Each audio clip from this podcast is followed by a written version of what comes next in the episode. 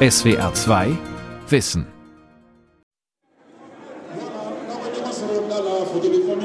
In einer Kleinstadt im westafrikanischen Mali drängen Männer und Frauen in einen Saal.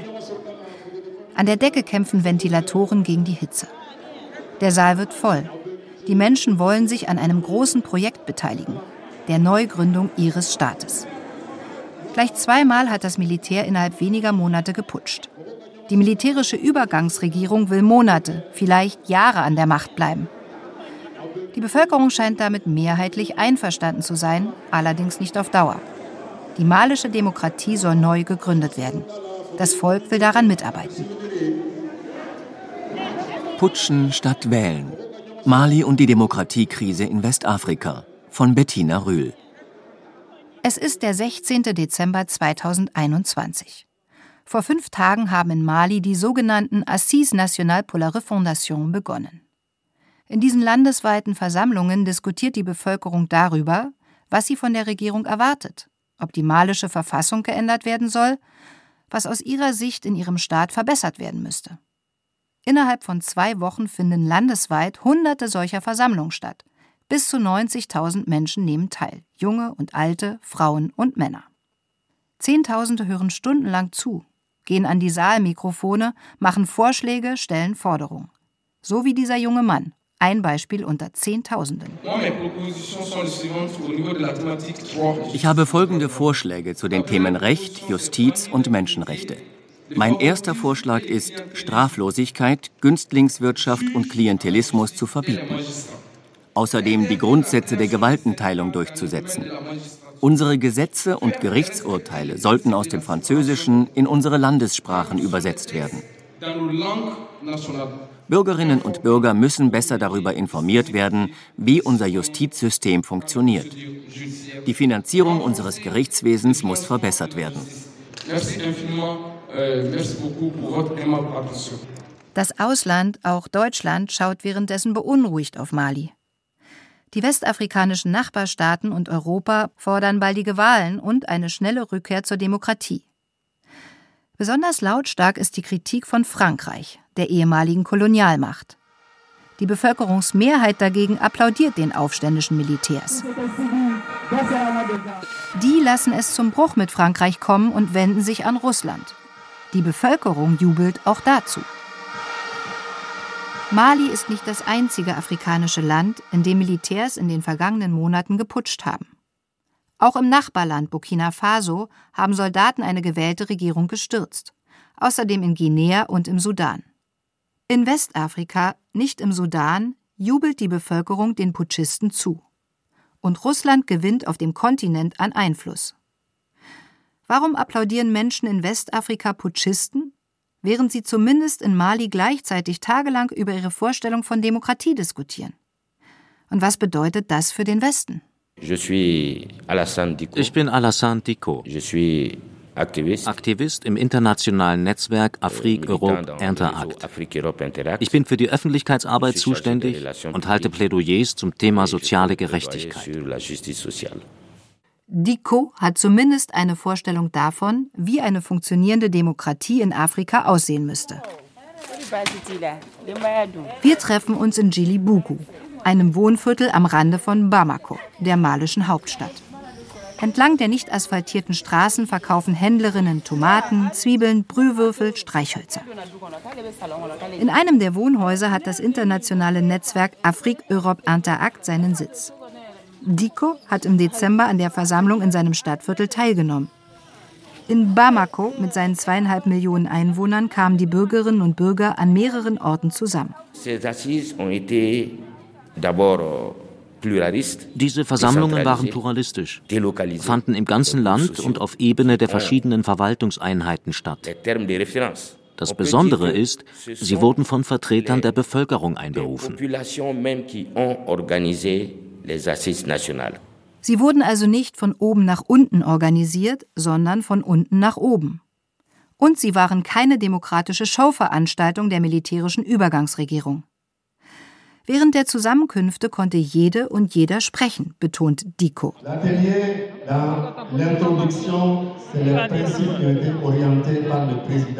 Am letzten Tag des Jahres 2021 stellen Abgesandte der Versammlungen deren Empfehlungen vor. Insgesamt 534.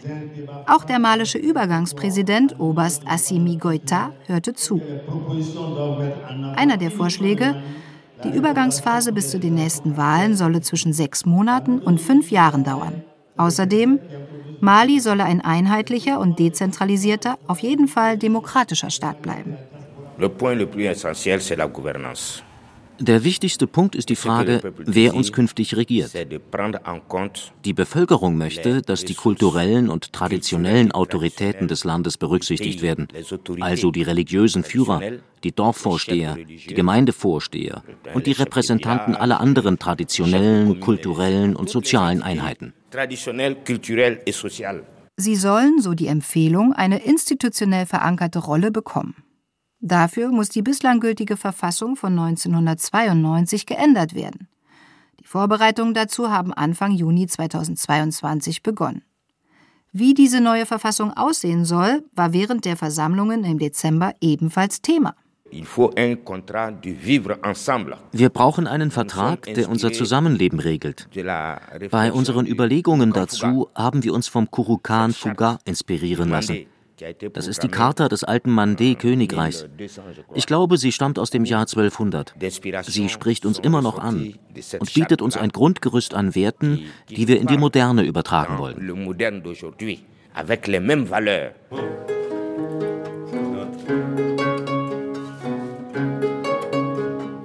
Die Kurukan Fuga war der Gründungsvertrag des historischen Mali, des größten westafrikanischen Reichs der Geschichte.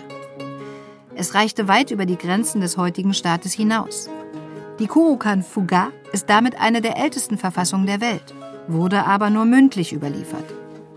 Sie betonte unter anderem die Bedeutung des sozialen Friedens, die Unantastbarkeit des menschlichen Lebens, den Wert von Bildung, Meinungs- und Unternehmensfreiheit. 2009 wurde die Charta von der UNESCO in die Liste des immateriellen Kulturerbes der Menschheit aufgenommen. Es geht nicht darum, in eine alte Fantasiewelt zurückzukehren, die wir längst verloren haben. Es geht darum, das zurückzubringen, was unsere Identität prägt. Das neue Bewusstsein für die eigene Identität beeinflusst das Verhältnis zur Demokratie. Das erklärt sich durch die Umstände, unter denen die westliche Form der repräsentativen Mehrparteiendemokratie in Afrika eingeführt wurde. Mit dem Ende des Kalten Krieges und den weltpolitischen Umwälzungen von 1989 bis 1991 gerieten auch die afrikanischen Regierungen unter Druck, sich zu demokratisieren und mehr Parteiensysteme zuzulassen. Frankreich formulierte diesen Druck besonders deutlich. Die ehemalige Kolonialmacht hatte bis dahin ohne Berührungsängste eng mit afrikanischen Despoten kooperiert, sofern sie die Interessen Frankreichs in Afrika hochhielten. Dann, im Sommer 1991, rief der damalige Präsident François Mitterrand Vertreter seiner ehemaligen Kolonien im westfranzösischen Badeort La Baule zusammen und predigte ihnen auf einmal die Tugenden des demokratischen Wandels. Habt Vertrauen in die Freiheit. Sie ist kein heimlicher Feind, sondern euer bester Freund. Das sieht schon so aus, als sei die Form einer parlamentarischen Demokratie und eines Rechtsstaates insofern aufgezwungen worden, als auch die Entwicklungszusammenarbeit bzw. Budgethilfen für diese Staaten an solche Bedingungen geknüpft worden sind. Sagt der Ethnologe Georg Klute, der seit Jahrzehnten zum und im Sahel forscht.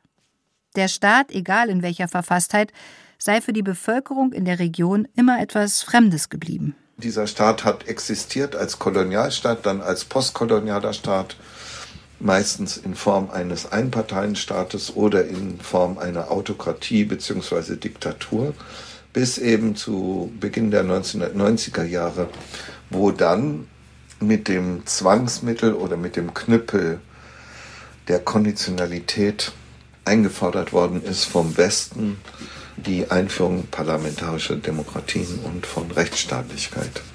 Jetzt erst und rückblickend begehrt die Bevölkerung gegen diese Bevormundung auf, fordert Jahrzehnte später vom Westen, vor allem von Frankreich, den Respekt für ihre eigene Kultur. Die malische Bevölkerung nimmt dafür zurzeit einiges in Kauf. Besonders hart treffen die Sanktionen der westafrikanischen Wirtschaftsgemeinschaft ECOWAS, die, ebenso wie Europa, von der militärischen Übergangsregierung baldige Wahlen verlangt. Eine Geschäftsstraße in Bamako. In dieser Gegend verkaufen die Händlerinnen und Händler vor allem Baubedarf. Zement, Fliesen, Sanitäreinrichtungen. Vor einem der Geschäfte ist ein Mann dabei, Zementsäcke in den Kofferraum seines Autos zu laden. Alles ist sehr teuer geworden. Auch Zement. Früher hat der Sack höchstens 4500 Francs gekostet. Jetzt sind es 6500. Ich bräuchte eigentlich eine Tonne Zement, aber ich konnte mir nur 10 Säcke leisten. Der Mann möchte sein Haus fertig bauen. Ob er dafür noch genug Geld hat, ist nun fraglich.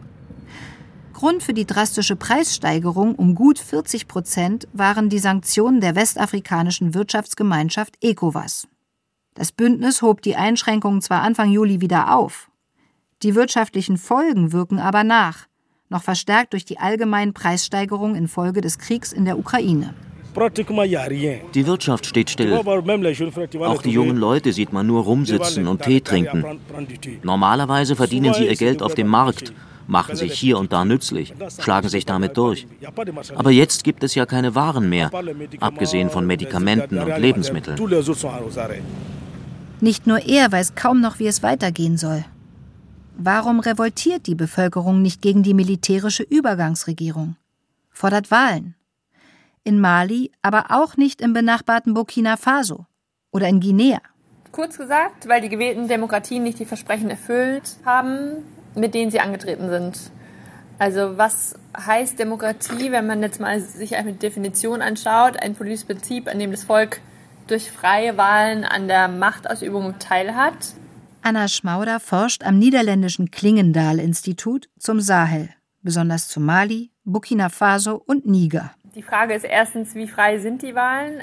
Die Wahlzettelabgabe ist oft von ganz anderen Kriterien beeinflusst als wirklich einer politischen Überzeugung. Oft wird gewählt, weil ja auch finanzielle Anreize gesetzt werden, für bestimmte Kandidaten zu stimmen. Die Parteien stehen gar nicht für unterschiedliche politische Programme sind vielmehr vielleicht eher Interessensverbände. Und ja, deswegen ist allein schon hier diese Frage, wie sinnvoll der Begriff der Demokratie überhaupt ist. Hinzu komme noch etwas anderes, sagt Anna Schmauder. Die gewählten Regierungen haben es weder in Mali noch in Burkina Faso geschafft, der Bedrohung durch islamistische Gruppen Einhalt zu gebieten. Und sowohl in Mali als auch in Burkina Faso ist das im letzten Jahrzehnt zum drängendsten Problem geworden. Das ist die Aufgabe, die sich auch demokratisch gewählten Regierungen stellen müssen. Und wenn man sich die Sicherheitslage anschaut, dann hat die sich kontinuierlich weiter verschlechtert. Von daher ist dann im, ja, im Parallel zu dieser Verschlechterung der Sicherheitslage auch in der Konsequenz eine Demokratiemüdigkeit entstanden und damit eine Klassifizierung eines politischen Systems, weil eben diejenigen, die gerade an der Macht sind, als gescheitert wahrgenommen werden. Das Leben seiner Bürgerinnen und Bürger zu schützen, ist die wichtigste Aufgabe eines Staates. Eine weitere, ihr Eigentum zu sichern. Wie dramatisch die Sahelstaaten auch darin oft scheitern, zeigt erneut ein Beispiel aus Mali. Im Marktviertel von Bamako versucht auch Benke Diarra aus Sanamadugu seinen Lebensunterhalt zu verdienen. Er handelt mit Zwiebeln und Reis. Dabei ist der 63-Jährige eigentlich Landwirt, aber seine Felder hat er an einen Großunternehmer verloren. Von diesem Landgrabbing war ich nicht alleine betroffen. 158 Familien sind allein in unserem Dorf betroffen. Gleichzeitig haben die Bewohner des Nachbardorfes Sahu ihre Felder verloren. Die Flächen liegen in einer der fruchtbarsten Regionen von Mali, dem Binnendelta des Nigerflusses. Ein malischer Großunternehmer namens Modibo Keita sei 2010 in ihr Dorf gekommen, um das Land zu kaufen. Modibo Keita habe den Dorfbewohnern noch nicht einmal einen Kaufpreis angeboten, sondern nur gesagt, sie bekämen dann Arbeit in seiner Fabrik. Ihr Dorfchef lehnte ab Trotzdem pachtete Keita das Land von der damals noch zivilen Regierung, obwohl der das Land gar nicht gehörte. Denn bewirtschaftet wurde es von den Bewohnern der beiden Dörfer Sanamadugu und Sahu, und das schon seit Jahrhunderten. Die wurden nun von ihren Feldern vertrieben. Wir haben uns an die Regierung gewandt und an die Justiz. Einmal kam sogar eine Delegation, das war noch zu Zeiten von IBK, dem letzten zivilen Präsidenten. Sie haben die Fläche vermessen und haben gesagt, ihr könnt euren Kampf beenden, ihr werdet eure Felder wiederbekommen. Aber bei diesem Versprechen ist es bis heute geblieben. Benke Diarra und die anderen Dorfbewohner sind davon überzeugt, dass die Vertreter des Staates ihr Recht ignorierten, weil sie von dem Unternehmer bestochen wurden. Wer kein Geld hat, bekommt kein Recht. Diese Erfahrung ist weit verbreitet. Das erklärt zu einem guten Teil, warum nun viele Menschen die Militärs an der Staatsspitze tolerieren oder gar begrüßen. Denn die haben versprochen, Malis Schwächen auszumerzen, den Staat neu aufzubauen. Nach dem Erleben der Bevölkerung in vielen afrikanischen Ländern ist Korruption mit der real existierenden Demokratie fast untrennbar verbunden, sagt Usman Si, malischer Wirtschaftswissenschaftler und Agrarökonom, außerdem ehemaliger Minister für Territorialverwaltung. Sie ist als Berater international gefragt und viel unterwegs. Ce processus démocratique n'a pas respecté les valeurs qui in dem demokratischen Prozess gingen die Werte, die eine Demokratie für die Bevölkerung attraktiv machen, verloren. Hier sagen alle, die Demokratie war eine Enttäuschung, weil sie zu Straflosigkeit und Korruption geführt hat. Überall, wo Straflosigkeit und Korruption herrschen, funktioniert nichts. Deshalb sind die Menschen von dieser Staatsform so enttäuscht. Ich sage deshalb oft, der Kampf um Freiheiten wurde gewonnen, aber der Kampf um die Werte verloren. Dabei sind es die Werte, die der Demokratie Sinn verleihen. Zwar sei auch die Freiheit ein Wert, räumt sie ein, aber wenn sie nicht von anderen Werten begleitet wird, verliert sogar die Freiheit ihren Sinn. Wenn sie nur zur Verbreitung von Korruption und Straflosigkeit führt, verkehrt sich ihr Wert ins Gegenteil. Aber warum sind Korruption und Veruntreuung staatlicher Mittel überhaupt ein so großes Problem? Sicher hat das zum einen mit dem Versagen der Strafverfolgung zu tun. In Europa hält die Angst vor juristischen Konsequenzen den Diebstahl zumindest in Grenzen. Anders in Afrika, sagt sie. Wir haben Institutionen, die nicht funktionieren. Auch dann nicht, wenn sie demokratisch eingesetzt wurden. Zur effektiven Strafverfolgung seien sie kaum in der Lage. Sie erkennt in den ehemaligen Kolonien aber noch einen anderen Grund für die weit verbreitete Veruntreuung staatlicher Mittel. La corruption n'est pas nouvelle. Korruption ist kein neues Phänomen. Es gibt sie seit unserer Unabhängigkeit. Wenn wir das Problem effektiv bekämpfen wollen, müssen wir verstehen, warum es in der Wahrnehmung der Menschen kein Fehler ist, sich an öffentlichen Geldern zu bereichern. Der Grund? Öffentliche Gelder werden als Besitz des Staates angesehen und der Staat wird von der Gesellschaft als Fremdkörper empfunden. Das führt dazu, dass korrupte Menschen bei uns nicht sozial verurteilt werden. Ganz im Gegenteil wird Korruption vielleicht sogar als eine Form der Gerechtigkeit angesehen. Wenn jemand öffentliche Gelder zweckentfremdet, um sich selbst, seiner Familie, seinem Clan oder seinen Freunden zu dienen, wird er fast wie ein Held gefeiert. Obwohl die Regierenden seit der Unabhängigkeit aus der eigenen Gesellschaft stammen, sind die Staaten Fremdkörper geblieben. Die Gründe sind nachvollziehbar. Ein Beispiel. Die Bevölkerungsmehrheit versteht die Regierung buchstäblich nicht. Denn die Amtssprache beispielsweise in Mali, Burkina Faso und Niger ist Französisch. Große Teile der Bevölkerung sind aber Analphabeten, verstehen kein Französisch, kommunizieren in den Landessprachen. Sie können die Gesetze ihres Landes nicht lesen, die Debatten ihres Parlaments nicht verstehen. Ganz anders als mit staatlichen Geldern gehen die Gemeinschaften mit traditionellem Allgemeingut um. Im ländlichen Raum wird der gemeinschaftliche Besitz von den lokalen Autoritäten verwaltet. Niemand würde auf die Idee kommen, diesen gemeinschaftlichen Besitz zu stehlen. Es geht dabei um Ackerland und Weideflächen. Niemand darf sich dieses Land aneignen. Es wird von Generation zu Generation weitergegeben und wer versucht, diese Flächen in seinen Besitz zu bringen, wird auf die eine oder andere Weise aus der Gemeinschaft entfernt werden. Damit die Staaten Westafrikas zu funktionierenden Demokratien werden, müssten sie demnach so reformiert werden, dass sie von der Bevölkerung als etwas Eigenes anerkannt werden. Dann erst würden sie tatsächlich als Demokratien empfunden, als Herrschaften des Volkes über das Volk. Der Wunsch nach einer entsprechenden Reform verberge sich hinter der Forderung nach einer Rückkehr zu einer afrikanischen oder malischen Demokratie, meint der Soziologe und Aktivist Olaf Bernau. Er ist, ebenso wie Alessandro Mitglied des internationalen Netzwerks Afrique Europe Interact. Aus Sicht der Menschen beispielsweise in Mali gehe es nicht darum, wieder traditionelle Herrschaftssysteme einzuführen, in denen Frauen und junge Menschen keine Stimme hätten.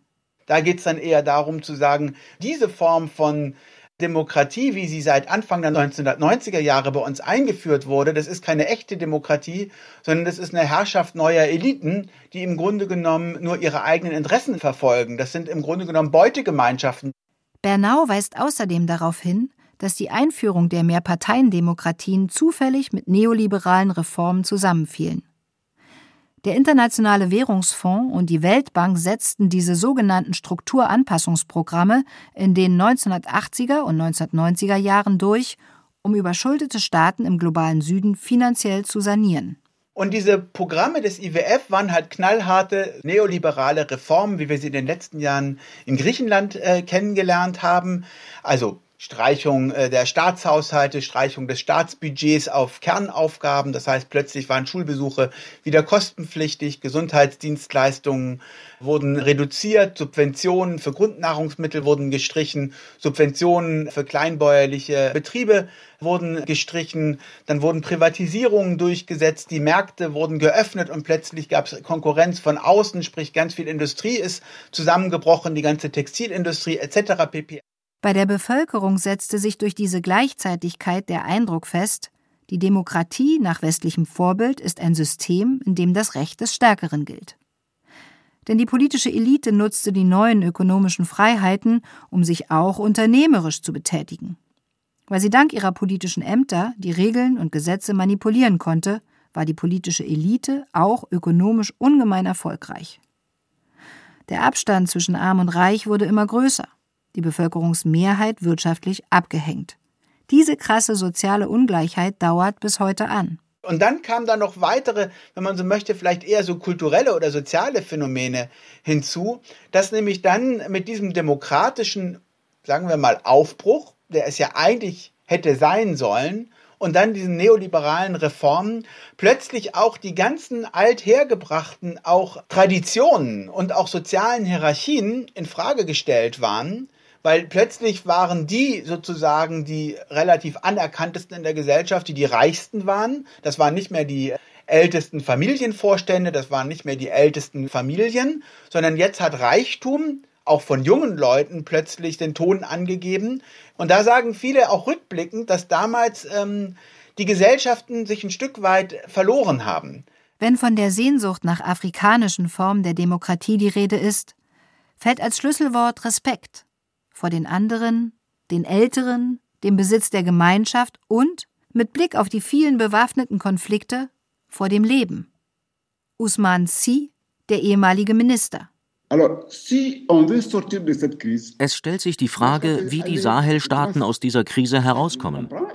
Ich glaube, dass die internationalen Organisationen wie die Westafrikanische Wirtschaftsgemeinschaft ECOWAS, die Afrikanische Union, die Europäische Union und andere direkt wählen lassen wollen, weil sie darin einen Ausweg aus der Krise sehen. Darüber kann man sicher diskutieren. Ich glaube aber, dass Demokratie ein Prozess ist, der über Wahlen hinausgeht. Wählen zu lassen, ohne die Gründe für eine solch grundsätzliche Krise analysiert und Antworten darauf gefunden zu haben, halte ich für problematisch. Ich sehe die Gefahr, dass man dadurch die Ursachen der Krise aufrechterhält und nur die Auswirkungen bekämpft. Was bedeutet das nun für Europa, auch Deutschland? Die Bundesregierung hat mit der letzten gewählten malischen Regierung zusammengearbeitet, gegen die das Volk monatelang immer wieder zu Tausenden auf die Straße ging hat Deutschland, ebenso wie andere europäische Staaten, die Sorgen der Bevölkerung ausreichend ernst genommen?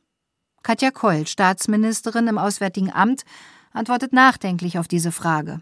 Ja, also das ist immer schwierig. Im Nachhinein ist man immer schlauer. Ich glaube, wo wir uns sozusagen ehrlich machen müssen, ist, dass wir uns natürlich selber in einem Dilemma befinden, wenn wir dann auch präsent sind, auch mit Ausbildungsmissionen, mit militärischer Präsenz, dann sind wir natürlich darauf angewiesen, eine Regierung zu haben, die wir als Gesprächspartner auch akzeptieren. Weil sonst, sonst können wir dort gar nicht die Unterstützung äh, anbieten, wie wir das machen. Und deswegen sozusagen sind wir vielleicht dazu geneigt, aus eigenem Interesse, weil wir Ansprechpartner brauchen, sozusagen deren Legitimität uns auch vielleicht selber schön zu reden. Und das ist im Prinzip das, was wir, glaube ich, jetzt in Mali ziemlich deutlich vor Augen geführt bekommen haben.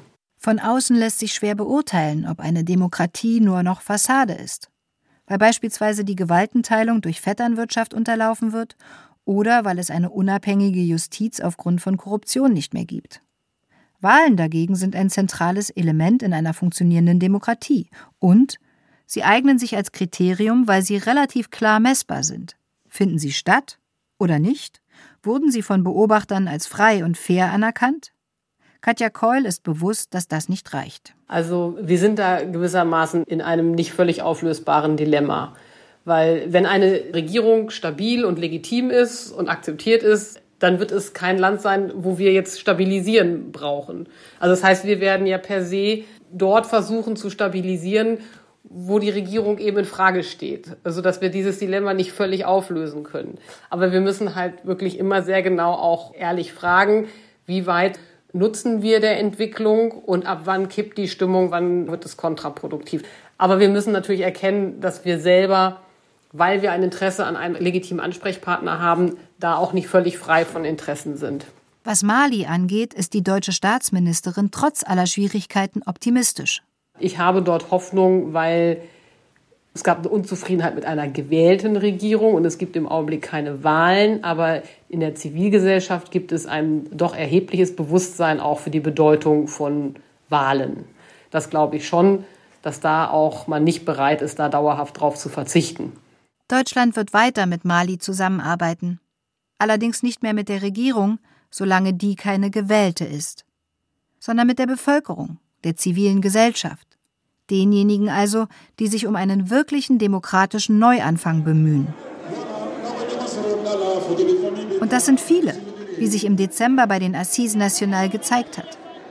Zehntausende haben sich im ganzen Land an diesen Versammlungen beteiligt, weil sie daran mitarbeiten möchten, dass Mali eine wirkliche Demokratie wird.